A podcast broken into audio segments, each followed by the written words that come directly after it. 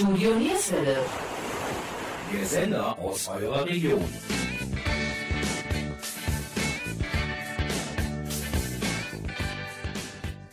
Hallo und herzlich willkommen zur Oldie-Sendung Yesterday. Eure Moderatoren Jürgen Mais und Gabi Köpp sprachen mit Harald Großkopf. Großkopf war der erste Drummer, der mit dem Schlagzeug elektronische Musik- und Basssequenzen begleitete. Er war in der Krautrock-Szene eine feste Größe und spielte unter anderem bei Aschra Tempel und Wallenstein. Doch auch in der Neue Deutsche Welle-Szene mit Lili Berlin oder Joachim Witt war er unterwegs. Freut euch auf ein Interview mit Harald Großkopf. Und als Bonbon signierte er noch einige CDs und LPs, die ihr gewinnen könnt. Hierzu mehr in der Sendung. Viel Spaß wünschen Jürgen Mais und Gabi Köpp.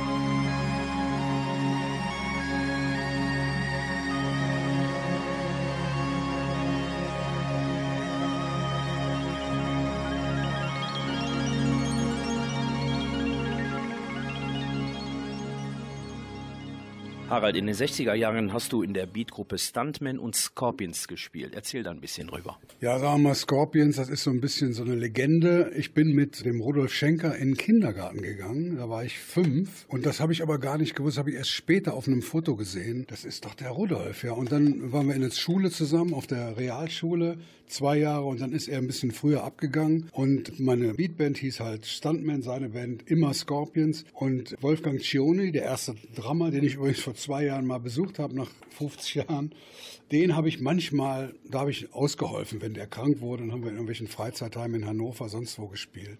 Das ist eigentlich alles, was mit den Scorpions zu tun hat. Ja, ja wir haben Beatmusik gemacht, Kings, die gängigen Hits gespielt, My Generation von Who und so. Und oh, hat viel Spaß gemacht. Ja. Anfang der 70er bist du dann zur Band Blitzkrieg, die aber nur ganz kurz Blitzkrieg hieß musste sich dann umbenennen in Wallenstein. Wie lange hast du dort gespielt? Wenn ich das so nach heutiger, äh, aus heutiger Sicht sehe, dann waren das vielleicht vier Jahre. So, es kam, kommt mir aus heutiger Sicht viel länger vor, aber es war gar nicht so lange. Und leider haben wir diesen Namen Blitzkrieg verändert. Da gab es eine englische Band, die auch so hieß und das Management von Wallenstein hatte dann Angst. Und dann haben wir uns in Wallenstein umbenannt, weil ich fand das schön provozierend in der damaligen Zeit, so, so Nazi-Eltern und so. Und wir sahen natürlich nicht wirklich aus wie Kritz, äh, wie Blitzkrieger mit unseren langen Haaren und Hippie-Image. Und das ist eigentlich schade, dass wir das nicht gemacht haben.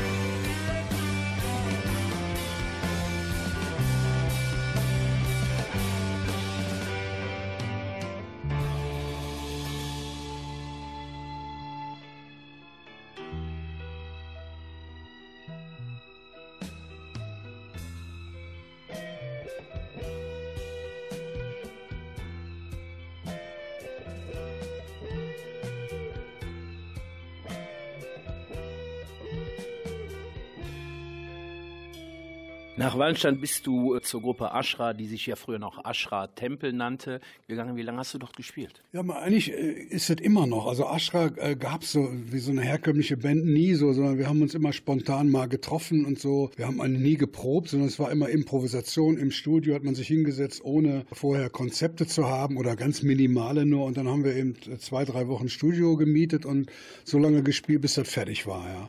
Und da war dann Mick Glossop, ein mittlerweile sehr berühmter Produzent, den schickte uns Virgin Records. Ascher hatte einen Vertrag über drei Platten mit Virgin Records und dabei lernte ich dann auch Richard Branson kennen und auf jeden Fall sagten die, ja, ihr müsst einen Produzenten haben zur zweiten beziehungsweise zur ersten Platte und wir haben gedacht damals so, Produzenten, so einen Scheiß brauchen wir nicht. Ja, und dann tauchte Mick Glossop auf und setzte sich dann in Frankfurt, wo wir das aufgenommen haben, so, so immer so hinter uns und sagte nur ab und zu, oh, das war super, da, da vielleicht weiter und so, ja.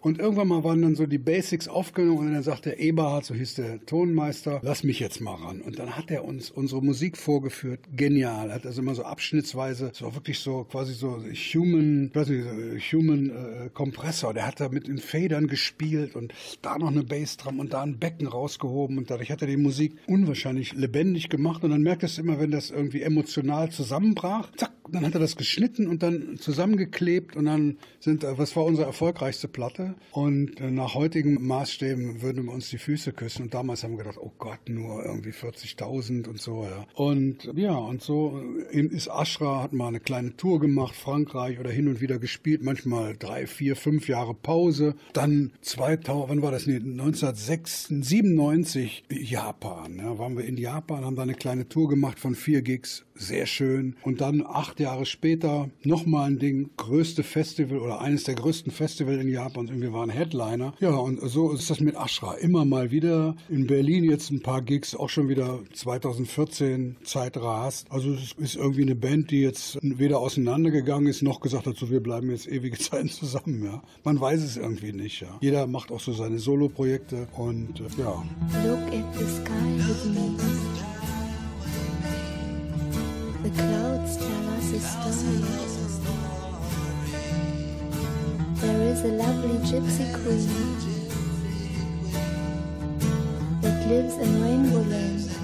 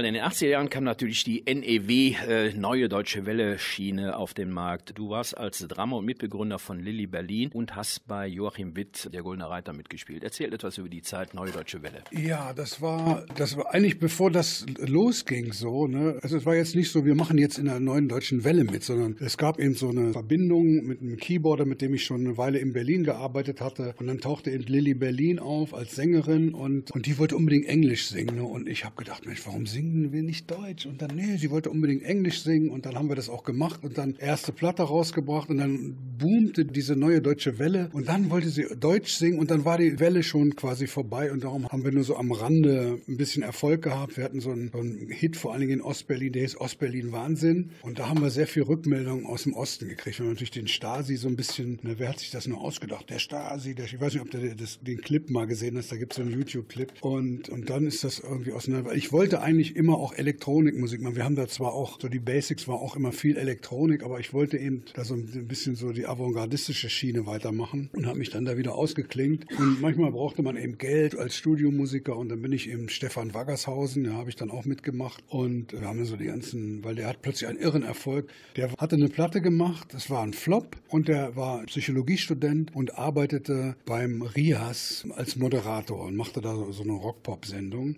Und dann kriegte ich einen Anruf, ah, hast du nicht Lust irgendwie, da gibt es so eine Truppe, die wollen so ein bisschen so auch so Beatles oder Gesangs machen, ob ich da nicht Lust am Wochenende immer im Studio vom Evangelischen Rundfunkdienst. Habe ich den kennengelernt und Monate später sagte er, er hätte sich beworben hier beim Grand Prix und so und hätte da so ein paar Titel, ob ich nicht Lust habe mitzuspielen. Und dann habe ich da im Studio, habe ich da ein bisschen Geld gekriegt, habe da ein bisschen rumgeklappert. Und dann meinte ich bin drin ausgewählt und ich habe da jetzt keine Lust alleine aufzutreten. Und wenn ich als Band Lust hätten, da mitzumachen, ja, dann fand ich mich plötzlich beim Grand Prix wieder, ja, und mit Katja Epstein und Marianne Rosenberg. Hallo Engel, musst du wirklich schon gehen?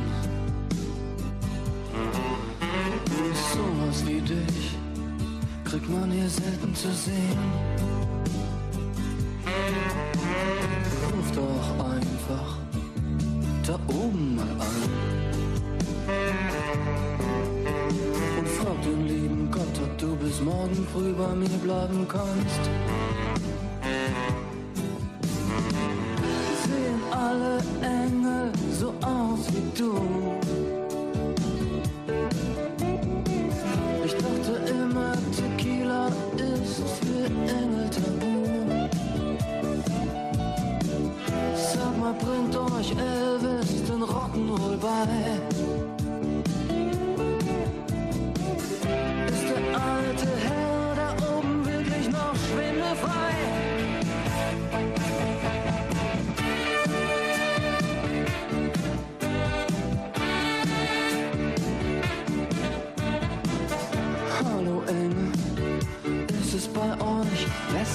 Besser als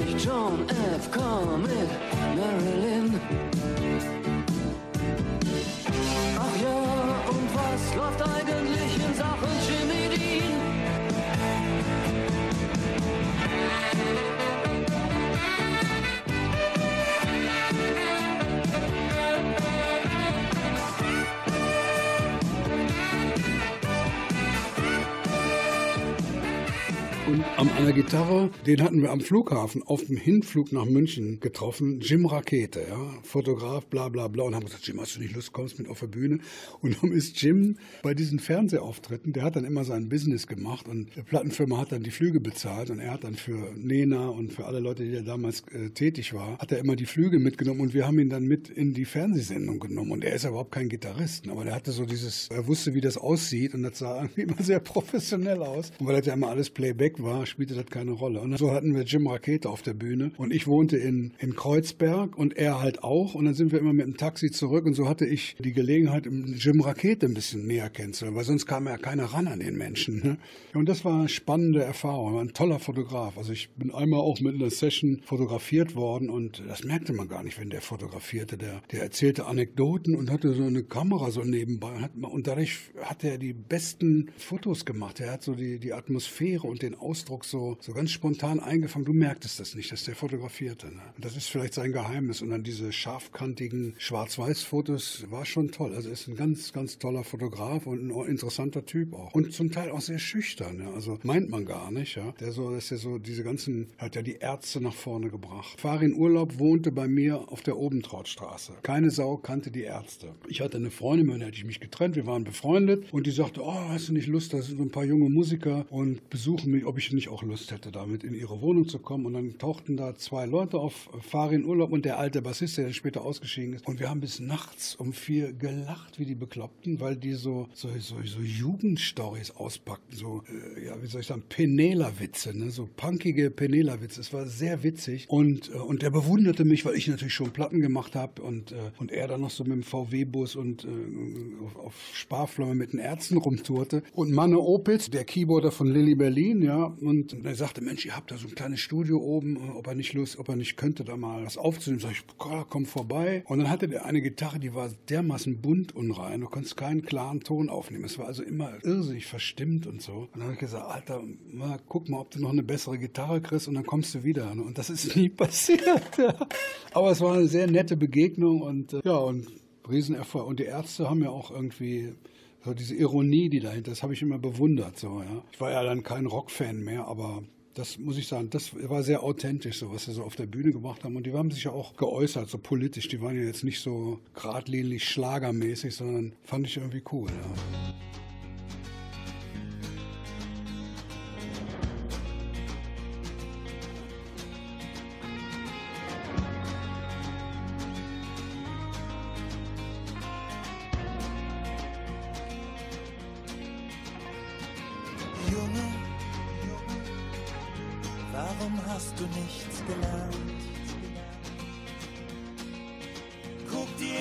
Dieter an. Der hat sogar ein Auto. Warum gehst du nicht zu Onkel Werner in die Werkstatt? Der gibt dir eine Festanstellung, wenn du ihn darum bittest, Junge. Und wie du wieder aussiehst.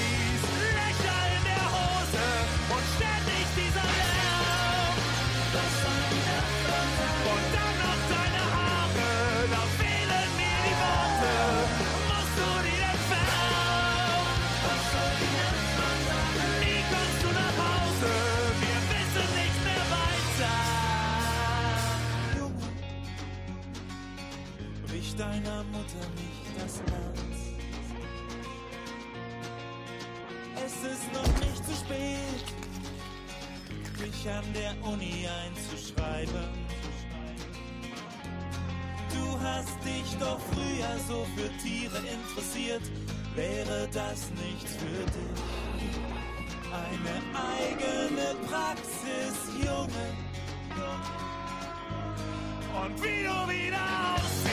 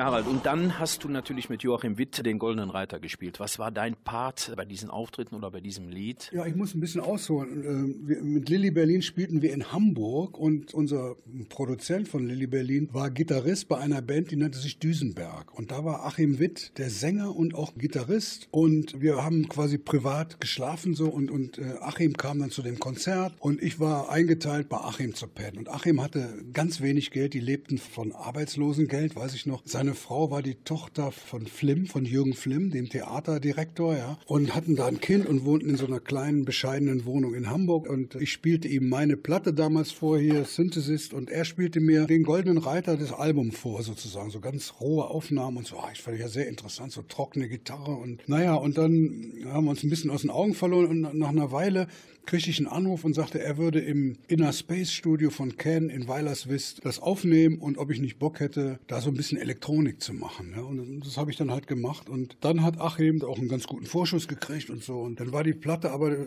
floppte irgendwie so, ja. Und dann machte er eine zweite und er war, äh, fand Duff ganz toll und machte so ein bisschen im Duff-Stil eine zweite. Und plötzlich rollte über Österreich, so nach einem halben, dreiviertel Jahr, ging beim Goldenen Reiter irgendwie ging die Post ab, ja. Und ja, und dann habe ich ihn aus den Augen verloren und habe ihn vor, glaube, drei, dreieinhalb Jahren habe ich ihn in Potsdam besucht nach all der Zeit. Es war eine sehr schöne Begegnung. Ja. Komm doch mal nach Ostberlin.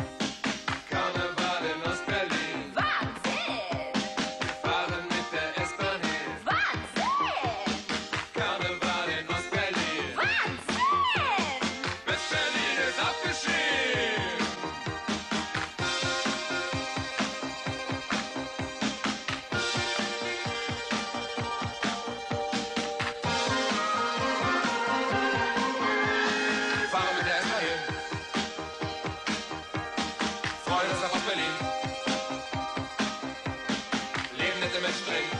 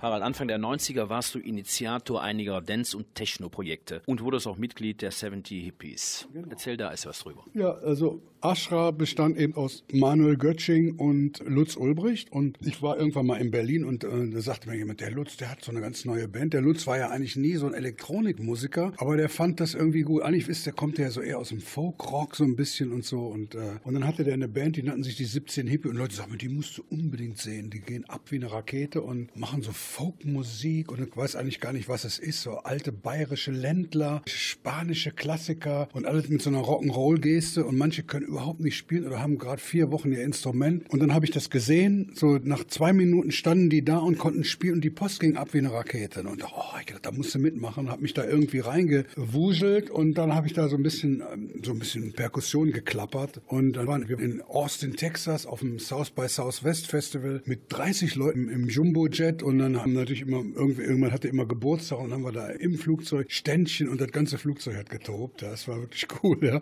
Und South by South Fest Festival, Festival waren wir eingeladen vom Austin University Radio und dann haben wir da Interviews gegeben und sollten eigentlich nur drei Stücke spielen und dann war gut und der fand uns so interessant. Da war ein Philosoph, einer im englischen Vater und also interessanteste Mitglieder und dann hat er da lokale Klezmer-Musiker noch eingeladen. Dann war, war das eine Zwei-Stunden-Sendung und wir haben gesagt, pass mal auf hier, Austin, wir sind hier, wir spielen auch auf Hochzeiten und erstmal morgen ist Fußball angesagt, ne, auf dem Playground, bla bla bla. Und da waren dann tatsächlich, kamen da Leute hin und dann waren wir auf einer russischen Hochzeit, also russischstämmige Amerikaner machten eine Hochzeit und wir haben dann auf einer Hochzeit gespielt. Dann haben wir in mehreren Clubs gespielt, dann also im Rahmen dieses Festivals, wir waren so, die 30 Leute waren verteilt auf die Stadt, in so Privatunterkünfte, das war auch sehr nett und dann mit dem Auto, das hatten wir eben, ich weiß nicht, wie lange wir da waren, fünf, sechs Tage und in Texas da rumgefahren, war auch eine sehr interessante Erfahrung, eingeladen worden. Dann waren wir auf einer Farm, haben das vor so Hard Hats gespielt, so, so, wo dann der uns eingeladen hat, war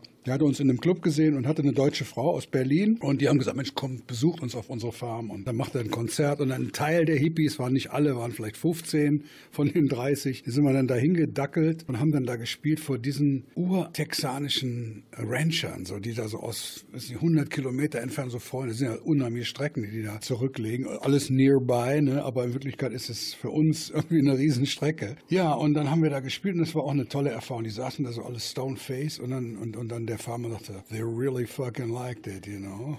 So, und die kamen dann auch an, so ganz schüchtern. Also es war irgendwie eine tolle Erfahrung. Ne? Und eigentlich überhaupt gar nicht so meine Musik, aber dieser Spaßfaktor, dieser und dann so ein bisschen so eine Kakophonie auch drin und dann dieser Spaß, das war, diese Energie hat mir gefallen. Ne? Und dann irgendwann mal, ja, habe ich natürlich meine Geschichte wieder weitergemacht und das waren jetzt die 17 Hippies. Sie war schön und zeigte stolz ihre Beine dem ganzen Café. Das hab ich vergessen, üblich am Tresen hatte Ritt mir davon erzählt. Jetzt bleibt mir nur die Hölle zu Haus, die sie mir jetzt macht. Kein guten Tag, keine gute Nacht. Und jedes Mal fängt sie wieder davon an. Weiß verblüht, der Flieder zur Zeit. Zu mir hast du ja gesagt, sieh nur, was bleibt.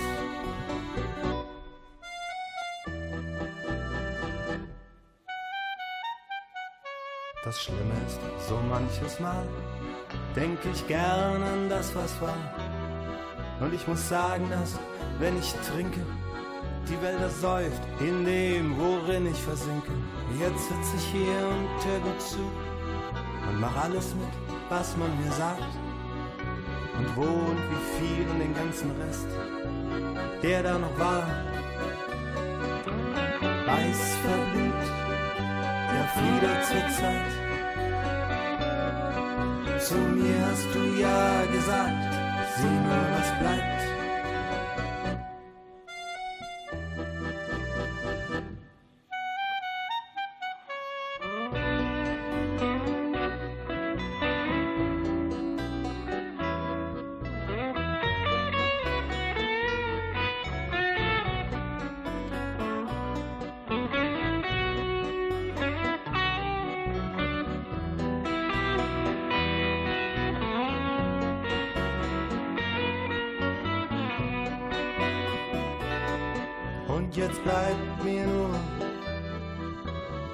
Hölle zu Haus, wie sie mir jetzt macht. Keinen guten Tag, keinen guten Nacht. Und jedes Mal fängt sie wieder davon an. Weiß verblüht, der Flieder zur Zeit. Zu mir hast du ja gesagt, sieh nur, was bleibt.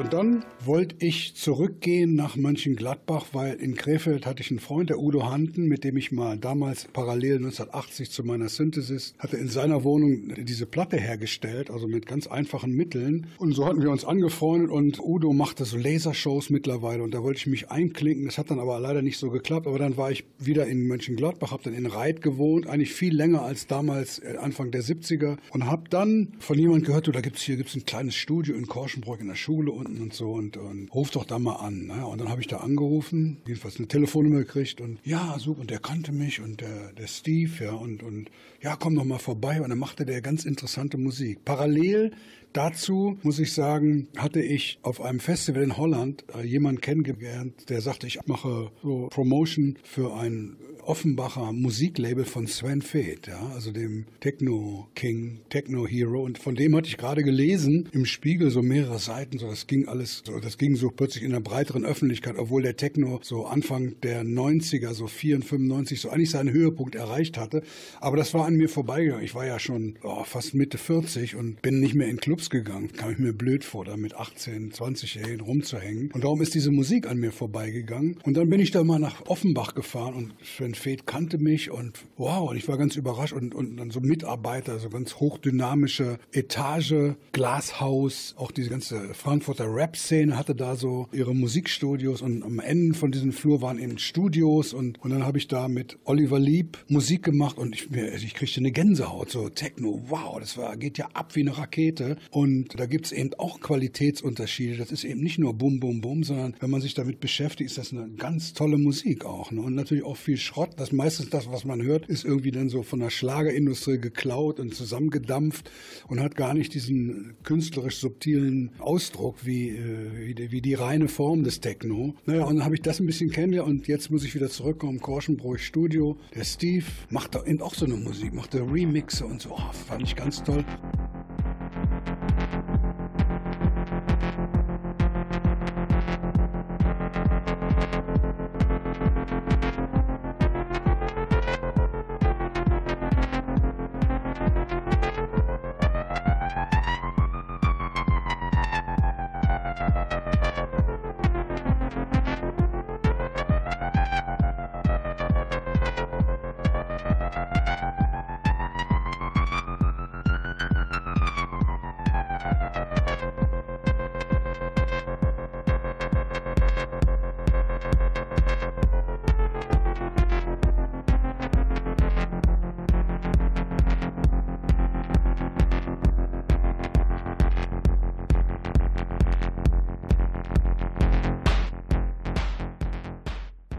Hier noch einige Veranstaltungstipps aus eurer Region und unser attraktives Gewinnspiel. Wir verlosen CDs und LPs unseres Gastes Harald Großkopf. Weitere Infos findet ihr auf unserer Homepage www.yesterdayoldies.de. Ich wiederhole www.yesterdayoldies.de. Lust auf Musik? Im Königspalast in Krefeld ist Bob Dylan zu Gast. Bob Dylan wird am 19. April 2018 dort zu sehen sein. Und am 12. Mai gibt es ein weiteres Highlight. Die Beginners rocken den Königspalast.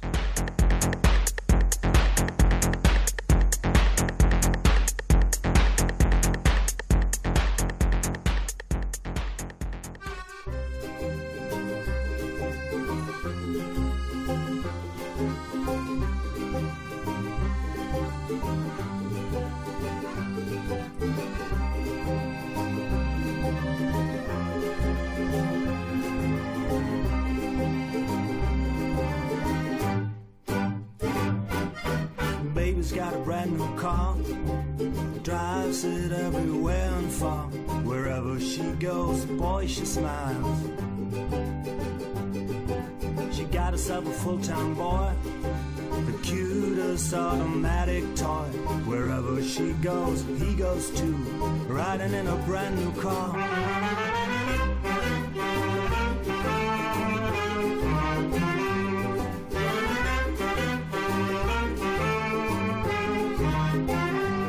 So if you think you'll hitch a ride, better be careful. If you think you can do it, boy, go ahead and try. Bad cat,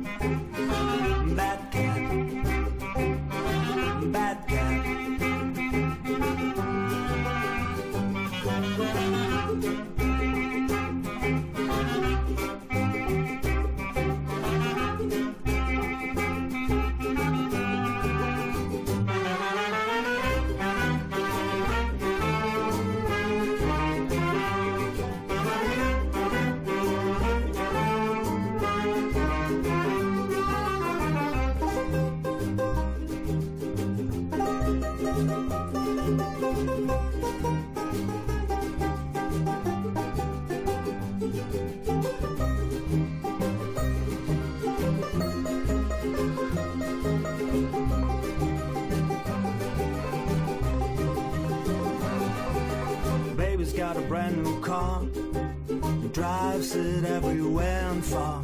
Wherever she goes, boy, she smiles. And I'm not sure if I like that smile. Bad cat.